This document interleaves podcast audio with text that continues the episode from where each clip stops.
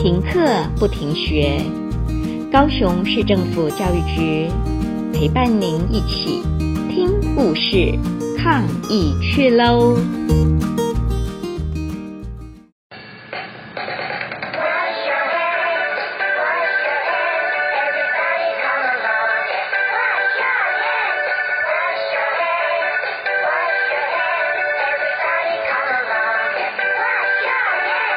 ！Hello, kids. This is Miss Chen，我是王公国小俞慎老师。今天要为小朋友讲的英文绘本叫做《I Don't Want to Wash My Hands》。疫情这么严重，小朋友每天有没有好好洗手呢？如果还没洗手的话，先按下暂停键，先去洗完手，再继续来听故事哦。Is anyone get ready for the story? Great! Now get your ears ready. Let's get started. The story is I Don't Want to Wash My Hands, written by Tony Ross. We, the little princess, love getting dirty. 小公主喜欢脏兮兮的。Wash your hands before you eat that, said the queen. 吃东西之前呐、啊，请先洗手。皇后说。Why? said the little princess. 为什么啊？小公主问道。Cause you have been playing outside, said the queen. 因为你一直在外面玩啊，皇后说。Wash your hands, said the cook. 洗手，厨师说道。Why? said the little princess. 为什么啊？小公主又问道。Because you have been playing with scruff and dry them properly. 因为你刚才一直和小狗狗 Scruff 玩，来来来，擦干手。 Wash your hands, said the king. 洗手，国王说。Why? I've washed them twice, said the little princess. 为什么啊？我已经洗了两次啦，小公主说道。And you must wash them again because you have been on your party. 你必须再洗一遍，因为你刚刚上完厕所啊。Wash your hands, said the maid. 洗手，女佣说道。 I don't want to wash my hands, said the little princess. 公主说：“我真的不想洗手。” I wash them after playing outside. I wash them after playing with the dog. I wash them after going on my potty. I wash them after sneezing. Why do I have to wash my hands? said the little princess. 我在外面玩耍之后洗过了，玩狗狗之后我也洗了，去过厕所之后我洗了，打喷嚏之后我也洗了啊。为什么我还要洗我的手呢？Because of germs and musties, said the maid. 因为有细菌和脏东西啊，女佣回答。What are germs and musties?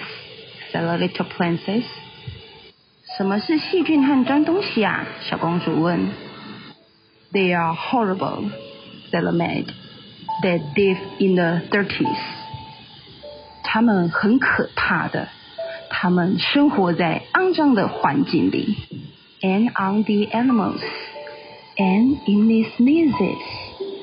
Then they can get into your food, and then into your tummy, and then They make you ill.